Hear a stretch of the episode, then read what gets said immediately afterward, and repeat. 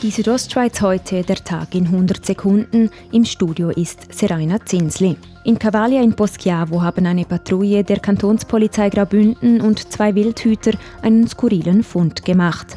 Eine tote Kuh mit einer Kugel im Körper.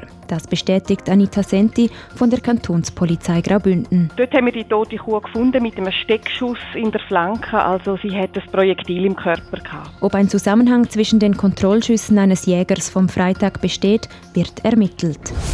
In Churwalden ist ein Maiensäß vollständig abgebrannt, wie die Kantonspolizei Graubünden schreibt.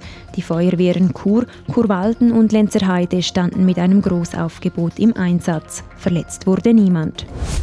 Nach fast einem Monat sucht die Polizei noch immer nach dem vierten Vermissten des Canyoning-Unglücks in Fettis. Die Suche im bergigen Gelände gestaltet sich schwierig, wie die Kantonspolizei St. Gallen schreibt. Bei dem Unglück waren vermutlich vier spanische Touristen ums Leben gekommen. Drei Leichen wurden von den Rettungskräften gefunden. In Sils im Engadin ist ein TÜV-Fahrer verstorben.